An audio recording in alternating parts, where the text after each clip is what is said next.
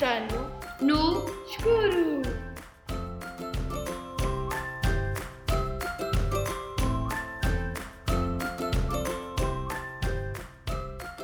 Onde Olha aqui o voo do Gica.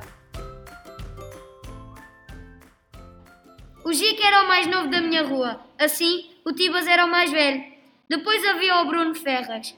Eu e o Gica, nós até às vezes lhe protegíamos de outros mais velhos que vinham fazer confusão na nossa rua. O almoço na minha casa era perto do meio-dia, às vezes quase à uma. Ao meio-dia e quinze, o Gica tocava a campainha. Onde a lutar? Perguntava à minha irmã, a camarada António. Sim, tá. Chama só, faz favor. Eu interrompia o que estivesse a fazer, descia. Não, Gica, como é? Onde a vinha te perguntar uma coisa. Diz. Hoje não queres me convidar para um almoço na tua casa? Deixei-ainda ir perguntar à minha mãe. Entrei. O Gica ficou ansioso na porta aguardando a resposta.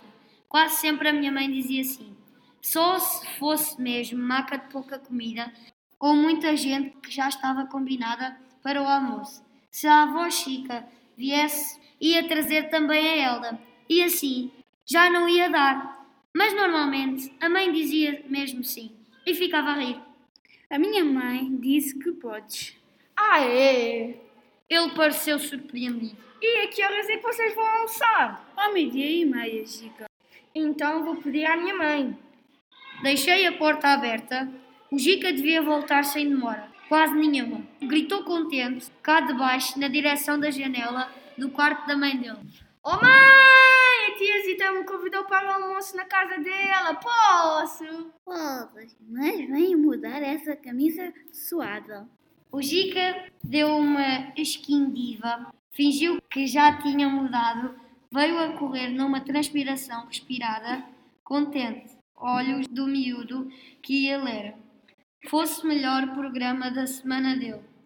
E eu, mesmo miúdo, candego, fiquei a pensar nas razões do Gica não gostar nada de almoçar na própria casa dele. O Gica estava habituado a muita gasosa.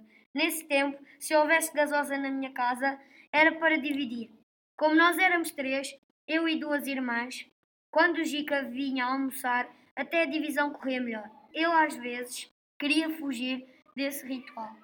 Tia Zita, posso beber uma gasosa sozinho? Sozinho? Bebes na tua casa. Mãe respondeu. Aqui divide-se. Depois do almoço, o Gica disse que ia à, casa dele buscar uma coisa. Eu fiquei à espera no portão aberto. Prometeu não demorar. Voltou com tal coisa escondida debaixo do braço. Entramos rapidamente na minha casa, subimos o primeiro andar, fomos até ao quarto da minha irmã, Xi, e saltámos da varanda para uma espécie de telhado. Aproximámos-nos da berma. Lá embaixo estava a relva verde do jardim. O Gica abriu um muito, muito pequenino guarda-chuva azul. Põe a mão aqui. Ensinou-me. Agora podemos saltar. Tens a certeza? Olha para baixo. Vamos só, saltamos. A infância é uma coisa assim bonita. Caímos juntos na relva, magoámos um bocadinho, mas sobretudo rimos. O Gica teve outra ideia. Calma só, mundalo. Vou na minha casa buscar um maior. Não, Gica, desculpa lá. Vais saltar sozinho. Eu já não, não vou saltar mais de guarda-chuva. Nem um bem grande que tenho lá daqueles da praia, anti-sol. E tu colorindo tipo arco-íris. Nem esse. O Gica ficou desanimado, sem outras propostas para brincadeiras perigosas. Decidiu ir a casa. Ao cruzar o portão, falou ainda. Posso perguntar uma coisa? Diz, Gica. Amanhã não me queres convidar para o almoço na tua casa?